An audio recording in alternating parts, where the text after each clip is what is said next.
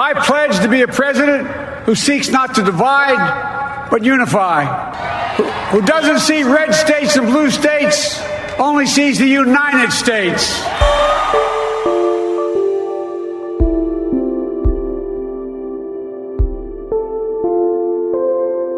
Há 100 dias, o democrata Joe Biden tomava posse como 46º presidente dos Estados Unidos. A vitória eleitoral foi praticamente uma saga. Afinal, do outro lado estava o republicano Donald Trump, que tentou de tudo para bagunçar o processo eleitoral. I'm not going to say which party does it, but thousands of votes are gathered and they come in and they're dumped in a location and then all of a sudden you lose elections that you think you're going to win. Nesta quinta-feira, Joe Biden terá frequentado pelo centésimo dia o Salão Oval da Casa Branca como presidente da República. E como foram esses mais de três meses no comando de uma das nações mais poderosas do planeta? Na edição de hoje do Estadão Notícias, vamos fazer um balanço deste início de gestão, as conquistas, as primeiras crises e o que vem daqui para frente, tanto no âmbito doméstico quanto de política externa.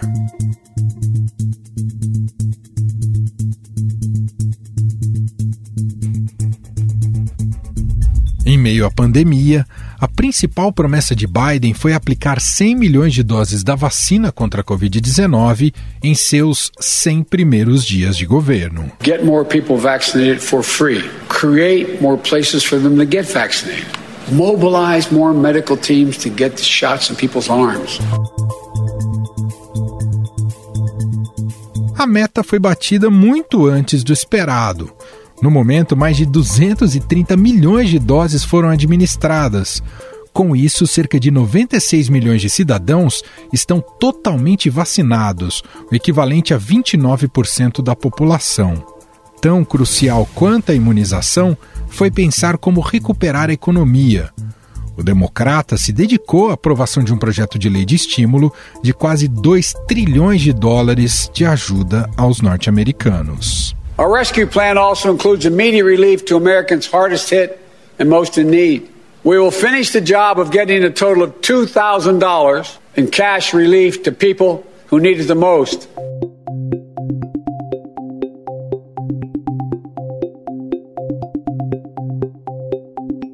Impulsionado pelo plano de estímulo para famílias e negócios e também pela distribuição contínua das vacinas, o crescimento econômico deve passar de 7% neste ano, segundo analistas. O democrata tem mexido bastante em questões internas do país, como imigração e política de armamento. Biden reverteu rapidamente algumas das políticas imigratórias rígidas de Trump, mas tem dificuldade de conter um aumento expressivo de imigrantes na fronteira com o México. I can say quite clearly, don't come and what we're in the process of getting set up, don't leave your town or city or community. O presidente ainda prometeu aumentar o número de refugiados acolhidos no país, mas depois recuou e manteve o teto historicamente baixo de Trump para este ano. Biden tenta também mudar a cultura permissiva de porte de armas do país, com mudanças legais abrangentes, incluindo a proibição de armas de assalto de estilo militar e pentes de munição de grande capacidade. Contudo, essas medidas precisam passar pelo Congresso. Gun violence in this country is an epidemic. Let me say it again. Gun violence in this country is an epidemic. E quem acompanha de perto esse início de governo de Joe Biden é a correspondente do Estadão em Washington, Beatriz Bula, que conversa com a gente a partir de agora. Tudo bem, Bia? Como vai?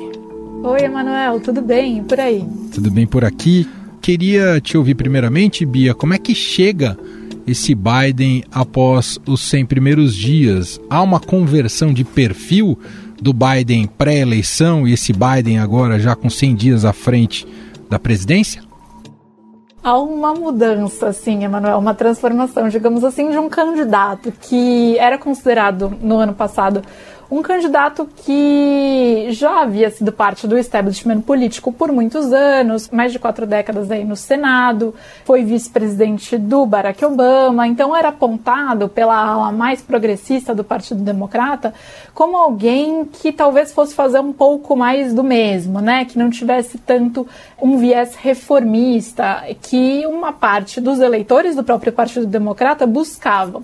E aí o Biden chega na Casa Branca num ritmo muito acelerado, propondo algumas medidas que, se ele conseguir emplacar, podem representar reformas que vão mudar um pouco a cara do país ele gosta e quando o comparam de alguma forma com o começo de governo do Franklin Roosevelt, que assumiu em meio à Grande Depressão, né, e que colocou aí também a máquina para funcionar muito rapidamente, e também gosta quando sinalizam aí que ele fez mais nesse começo de governo do que alguns dos seus antecessores, inclusive o governo do Barack Obama ele propõe tributar mais os mais ricos e empresas para conseguir financiar alguns projetos como reformar toda a infraestrutura do país, tenta emplacar uma agenda verde, um processo de crescimento econômico calcado na sustentabilidade, né? Um projeto também para criar empregos, para tentar endereçar questões de desigualdade social, desigualdade racial, é muita coisa num período em que há também uma pandemia e uma crise econômica para lidar e que, inclusive, foram o foco das primeiras ações de governo dele. E aí temos uma receita básica, mas que tem funcionado, né, Bia? Que é estímulo à economia e vacinação. Essa dupla já está gerando resultado e tem sido importante para ele como tração de início de governo, não é, Bia? Sim, Emanuel, ele colocou desde a eleição, e especialmente no período de transição, muito claramente que essas seriam as suas prioridades no começo de governo, e foram, né? Quando ele assumiu a Casa Branca, os Estados Unidos estavam aplicando um pouco menos de 900 mil doses de vacina contra a Covid-19 por dia. Esse número deu um salto. De alguma maneira, isso já era esperado, porque a gente sabia que as farmacêuticas iam passar a entregar mais doses, mas também houve um esforço aí de acelerar a distribuição, processos de aplicação e inclusive tentar estabelecer aí outros tipos de contrato com essas farmacêuticas para que elas pudessem entregar mais rapidamente as doses. Então a gente está falando agora de 3 milhões mais ou menos de americanos vacinados por dia. A gente já chegou a ter dias com 4 milhões de americanos vacinados. E o Biden superou a meta inicial que ele se propôs, que era uma meta de aplicar 100 milhões de doses nos seus 100 primeiros dias de governo. Ele reviu essa meta no meio do caminho, dobrou e já bateu essa meta. 55% de todos os adultos do país já receberam uma dose de vacina e ele deixou claro que esse era um processo crucial para a retomada econômica também. Ao mesmo tempo, emplacou, aprovou aí no Congresso um pacote econômico também bastante ambicioso para oferecer uma nova rodada de socorro para famílias, para empresas e também para os estados. Ô Bia, por que esses 100 dias têm um significado importante? É, esses 100 dias são um marco na história americana desde o Franklin Roosevelt, voltando para ele, né? As ações de cara do Roosevelt no começo de governo foram um marco para o país começar a superar aquele momento de grande depressão. Ele aprovou mais de 70 projetos de lei muito rapidamente nesses primeiros 100 dias de governo que produziram aí efeitos importantes para tentar colocar a economia americana um pouco nos eixos novamente. Então conseguiu aprovar um, uma série de ações de regulação do mercado de ações, definição do salário mínimo, questões com relação aos bancos americanos também.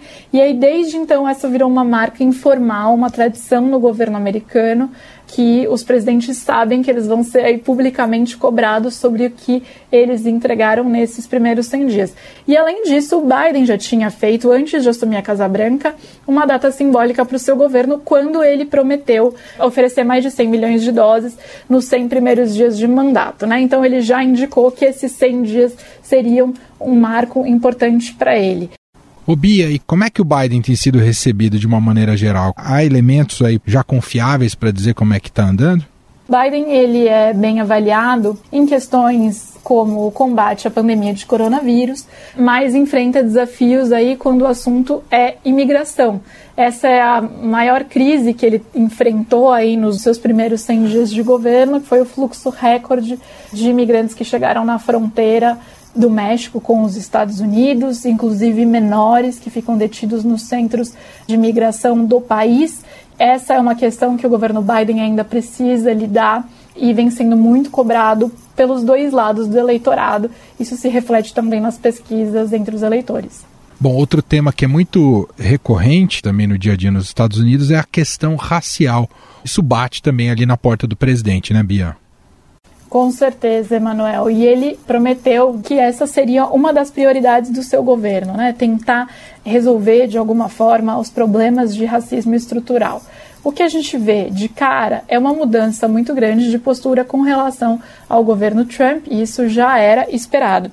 Quando a gente teve muito recentemente o veredito do júri que analisou o caso do policial que foi acusado de homicídio do George Floyd, né, o caso que aconteceu em maio do ano passado em Minneapolis e que reverberou no país inteiro, a gente teve logo depois do veredito do júri que considerou esse policial culpado nas três categorias de homicídio pelo qual ele foi acusado, um pronunciamento do Biden falando que a responsabilização, né, de um policial ela é muito importante, mas não pode parar aí, né? Não pode ser um caso isolado, é preciso tomar medidas concretas aí para resolver essa questão racial. Então, já há uma mudança muito imediata e ele vem tentando implementar outras ainda mais, mas ainda é um tema que ele precisará emplacar questões que ele prometeu e que ainda estamos vendo como serão cumpridas, né? Por exemplo, a criação de uma comissão para fiscalizar ações policiais, promover uma reforma mais abrangente do sistema de justiça. Ainda precisamos ver um pouco o desdobramento disso ao longo do governo. Vou aproveitar esse gancho para te perguntar, Bia, o que vem pela frente, os próximos 100 dias, os desafios a curto prazo aí para o Biden domesticamente, aí pensando nos Estados Unidos? É, algumas pessoas que falam que o Biden vai ter os próximos 100 dias vai adotar uma agenda ainda mais ativista, digamos assim, para emplacar justamente mudanças relacionadas a questão racial, questão de direitos de voto, desigualdade social, temas que ele já vem levantando e já vem apresentando medidas que ele vai avançar ainda mais nesse tipo de agenda, justamente porque há uma expectativa que ele faça isso e ele quer aproveitar um momento aí em que ele tem uma popularidade, o país entrando num clima de superação de alguma maneira da pandemia. A gente teve essa semana, por exemplo, o CDC, que é o Centro de Controle de Doenças, dizendo que os americanos que já foram vacinados podem andar na rua sem máscara, desde que não estejam em locais muito cheios, com aglomeração. O Biden quer comemorar o Dia da Independência como um sinal de que o país deixou para trás a pandemia. Então, há uma avaliação por parte de alguns analistas de que ele deve aproveitar esse bom momento do país com ele para avançar ainda mais nessa agenda. Mas ele tem um pacote de infraestrutura que precisa ser analisado no Congresso e ele precisa conseguir apoio, inclusive dentro do seu próprio partido, entre os democratas. Então também vai ser um momento crítico para saber o quanto ele vai conseguir avançar e, de fato, concretizar as ações e as propostas que ele tem colocado. Esse projeto de infraestrutura é trilionário bastante ambicioso, propõe renovar a infraestrutura de uma série de questões, desde substituir frota é, de ônibus escolares e carros federais que prestam serviços federais como os Correios por carros elétricos, até reformar pontes, reformar ferrovias, né? É um projeto muito grande. O Biden conta com isso para geração de empregos, também para avanço na sua marca ambiental. Mas ele vai precisar do Congresso. Então há também essa análise de que ele vai ter que fazer alguns tipos de concessão e mostrar como ele consegue avançar com esse Congresso completamente dividido. A gente tem um Senado rachado ao meio entre democratas e republicanos praticamente, e ele precisa do apoio dos dois lados. Muito bem, Beatriz Bula, correspondente do Estadão em Washington, fazendo aqui um primeiro balanço dos 100 dias do governo Biden e a gente seguirá acompanhando com ela tudo o que ocorre por lá.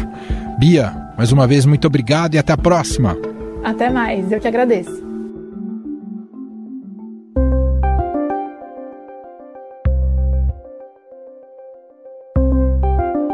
Na política externa, Joe Biden tem surpreendido com uma postura mais dura do que seu antecessor Donald Trump. O democrata impôs sanções à Rússia em reação à interferência de Moscou nas eleições de 2020. That if I was elected president, I'd respond to any attempt to influence our elections, the last election, and uh, because elections are sacred.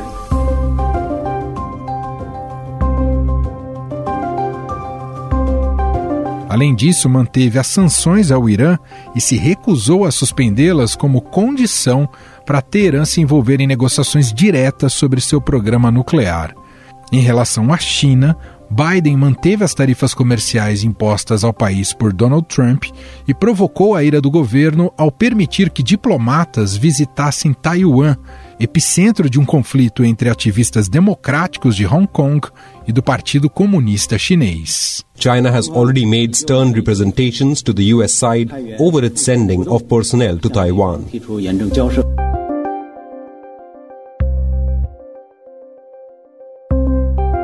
E vamos falar um pouco mais sobre a política externa do governo Biden nesses 100 primeiros dias de gestão, num papo agora com o professor do Instituto de Relações Internacionais da USP, Felipe Loureiro. Tudo bem, professor? Seja bem-vindo mais uma vez. Tudo bom, Emanuel? Sempre um prazer estar com vocês. Bom, professor, quais efeitos já são perceptíveis na geopolítica global após esses primeiros 100 dias de Biden no governo americano? Eu diria, Manuel, que três efeitos principais, né? Uma restauração da importância do multilateralismo para a política externa norte-americana, né? Ao mesmo tempo, essa restauração levando os Estados Unidos a se colocarem novamente como uma liderança no sistema internacional, uma postura bastante pragmática do governo Biden em diversas situações, acho que esse é um elemento também importante a ser considerado, e, ao mesmo tempo, a colocação, que era uma coisa que já vinha da administração Trump, mas que me parece que a administração Biden faz de uma forma muito mais eficiente, porque é não espetacularizada, a colocação da China como uma grande né, ameaça estratégica para os Estados Unidos, estabelecendo o que eu diria que seria um confronto pragmático com os chineses mantendo, evidentemente, também o diálogo, mas com uma, uma postura bastante confrontacionista em diversas áreas e temas das relações internacionais. Quer dizer, então, pegando um pouco mais desse aspecto, professor, em relação à China, existe a mesma o mesmo posicionamento do que já vi, eh, já estávamos observando no governo Trump, mas teve, digamos, uma pequena correção de rota nessa abordagem, é isso?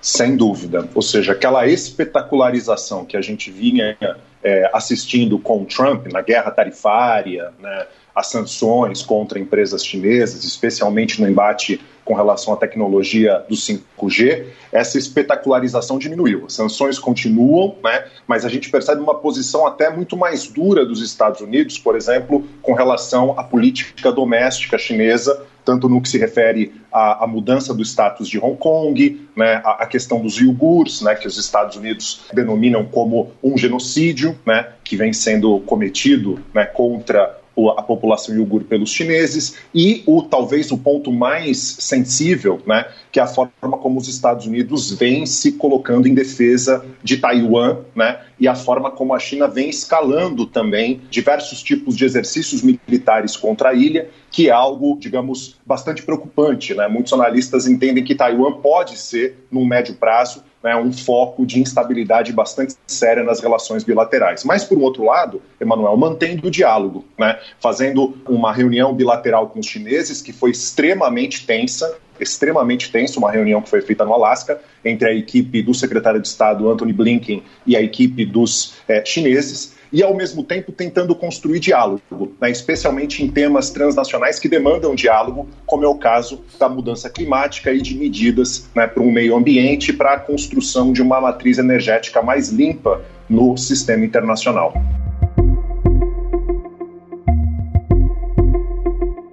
Professor, foi bola dentro retirar as tropas americanas do Afeganistão em relação a esse tema, a, a chamada guerra ao terror ela foi um fracasso ou ela só foi superada, professor? Olha, sem dúvida, né, que a questão das guerras que não terminavam né, e, e, a frustração que guerras que os Estados Unidos vinham realizando né, ao longo aí do início do século XXI no Oriente Médio, na Península Arábica, na Ásia, né, na, no continente asiático, né, no seu sentido mais lato, esse foi um dos grandes fatores, não único, mas um dos grandes fatores para popularizar uma, uma extrema-direita nacionalista nos Estados Unidos, representada pelo Trump, que supostamente essas guerras não estariam dando benefícios concretos para a sociedade norte-americana. E não há dúvida que a gente percebe né, das intervenções norte-americanas, tanto no Afeganistão quanto no Iraque, muitos erros, muitos problemas, e ao mesmo tempo a questão do terrorismo internacional e da proliferação né, de grupos terroristas, especificamente fundamentalistas islâmicos, não tendo se, sido resolvida. Né? Então, nesse, nesse aspecto, a gente pode dizer que a, a guerra ao terror ela deixou muito a desejar. E mais ainda quando a gente olha para o Afeganistão, que a gente percebe né, que as instituições democráticas que os Estados Unidos ali levaram são muito frágeis, o governo né, apoiado pelos Estados Unidos é muito frágil, mas, por um outro lado, o governo Biden muito claramente né, vem tomando atitudes no plano doméstico e internacional para tentar diminuir a base do trumpismo. Né? E uma das questões-chave é exatamente dessas guerras que não terminavam, daí a decisão de retirar as tropas norte-americanas do Afeganistão até 11 de setembro, né, uma data simbólica, 20 anos depois, e, de uma certa maneira, continuando um acordo já estabelecido pelo governo Trump em 2020. Se isso vai funcionar, Emanuel, ainda é muito difícil para a gente dizer, mas parece óbvio que o governo de coalizão entre o governo atual afegão e o Talibã muito dificilmente vai existir no, no médio e longo prazo. A tendência é que o Talibã, portanto, volte a governar o país de uma maneira ampla e aí a gente realmente vai precisar ver se talvez não teremos uma reedição do que aconteceu com o Iraque, com Obama, quando ele retirou tropas do Iraque, e aí a gente teve o surgimento do Estado Islâmico e os Estados Unidos tiveram que retornar. Em relação ao Brasil, professor, o que, que a gente pode depreender nesses primeiros 100 dias de governo Biden? Pragmatismo. Né? A gente percebe né, uma coisa que eu comentei no início da nossa conversa, que é a forma pragmática como o governo Biden atua nas relações internacionais. O governo Bolsonaro, como a gente sabe, foi um dos últimos governos do mundo a reconhecer a vitória do Biden, vitória legítima, inquestionável, né? mas o governo Bolsonaro foi um dos últimos a fazê-lo. O governo Bolsonaro apoiou uma postura absolutamente antidemocrática do Trump e dos trumpistas né, contra a eleição do Biden. O governo Bolsonaro fez né, discursos fortes né, com relação à, suposta o não direito dos Estados Unidos em poder falar sobre a Amazônia, sobre questões climáticas aqui no Brasil, né? E mesmo assim a gente percebe que o governo Biden decidiu manter diálogos absolutamente abertos com o governo Bolsonaro. E isso mesmo, Emanuel, quando a gente tem setores da sociedade civil, tanto no Brasil como em outras partes do mundo, colocando que o governo Bolsonaro não seria confiável, né? Pegando nessa questão do clima, por exemplo, a gente tem vários grupos, desde o Observatório do Clima, né, até a Rede Brasil Estados Unidos, de acadêmicos né, e ativistas, especialmente nos Estados Unidos, e, e, e povos indígenas, né, inúmeros setores da sociedade civil brasileira que dizem, olha, o governo Bolsonaro não é confiável, ou seja, não é possível dialogar e dar recursos para esse governo, porque é muito complicado imaginar que ali a gente vai ter a preservação do meio ambiente, mas mesmo assim a administração administração Biden manteve uma posição pragmática e o governo Bolsonaro respondeu, pelo menos na retórica, claramente mudou a retórica. Agora a gente tem que ver se o governo Bolsonaro, além da retórica, também vai mudar os atos. Para a gente finalizar, professor, são apenas 100 dias e já foram 100 dias bastante importantes, né, bastante agitados desse, desse governo Biden. É, quais os, os próximos desafios a curto prazo aí para o Biden?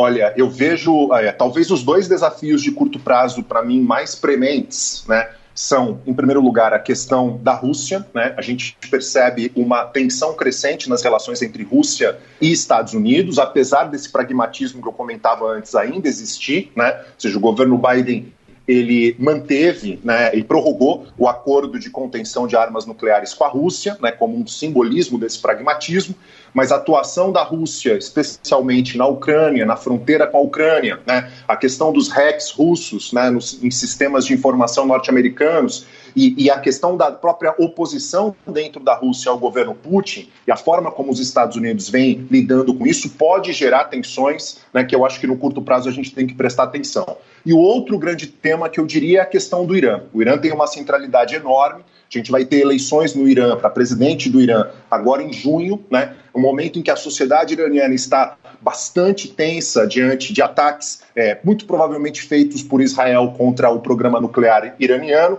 e ao mesmo tempo os Estados Unidos vêm tentando reeditar e reconstruir diálogo com a sociedade iraniana, especialmente por meio da reconstrução do acordo nuclear de 2015. Muito bem, nós ouvimos a análise do professor de Relações Internacionais da USP, Felipe Loureiro, sobre fazendo um balanço desses primeiros 100 dias do governo Biden, olhando mais para a atuação uh, dos Estados Unidos na política externa e o que mudou depois da saída do Trump. Muito obrigado, viu, professor, mais uma vez e um abraço. Obrigado, Emanuel. Um abraço. Estadão Notícias. E este foi o Estadão Notícias de hoje, quinta-feira, 29 de abril de 2021. A apresentação foi minha, Emanuel Bonfim. Na produção e edição, Gustavo Lopes, Bárbara Rubira e Ana Paula Niederauer. A montagem é de Moacir Biasi e o diretor de jornalismo, João Fábio Caminoto. Para escrever para a gente, o nosso e-mail é podcast.estadão.com. Um abraço para você e até mais.